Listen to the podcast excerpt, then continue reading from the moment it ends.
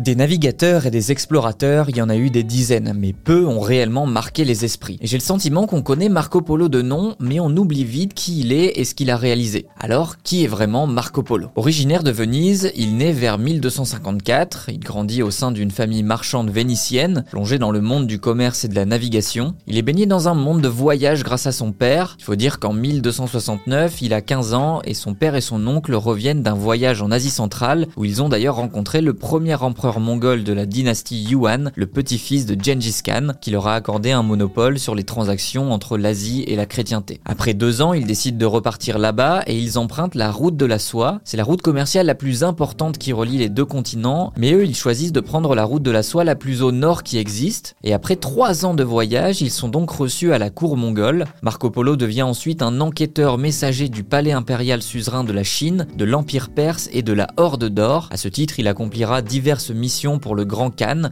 tant en Chine que dans l'océan Indien. L'Orient réserve à Marco Polo des découvertes extraordinaires, il explore des villes légendaires comme Samarkand, Bukhara ou Kashgar, où les marchandises et les cultures s'entremêlent. Ses récits décrivent en détail les innovations technologiques chinoises, les magnifiques palais impériaux et les rituels de la cour impériale. Marco Polo est émerveillé par la grandeur de la civilisation chinoise, introduisant en Europe des concepts tels que la monnaie papier, les épices exotiques et puis la soie raffinée aussi. À son retour à Venise en 1200, 1295, Marco Polo partage ses aventures extraordinaires. La légende raconte qu'après 25 ans de voyage, il a organisé un grand banquet et aurait sorti de ses vêtements une grosse quantité de pierres précieuses. Cependant, beaucoup doutent de la véracité de ses récits, lui donnant le surnom de Il Millionné en raison des mille histoires qu'il raconte. Ces récits sont compilés dans un livre intitulé Livre des merveilles du monde. L'héritage de Marco Polo réside dans l'ouverture de nouvelles perspectives sur l'Orient et dans l'inspiration qu'il a suscité chez les futurs explorateurs. Sa vie témoigne du pouvoir de la curiosité et de l'audace nécessaire pour découvrir des horizons inexplorés. Tombé malade, il dicte son testament le 16 janvier 1324 et libère Pierre, son serviteur. Il meurt et sa tombe ne sera jamais retrouvée. Voilà, c'est la fin de cet épisode de podcast consacré à Marco Polo. J'espère qu'il vous a plu et on se retrouve avec un tout autre sujet la semaine prochaine. Ciao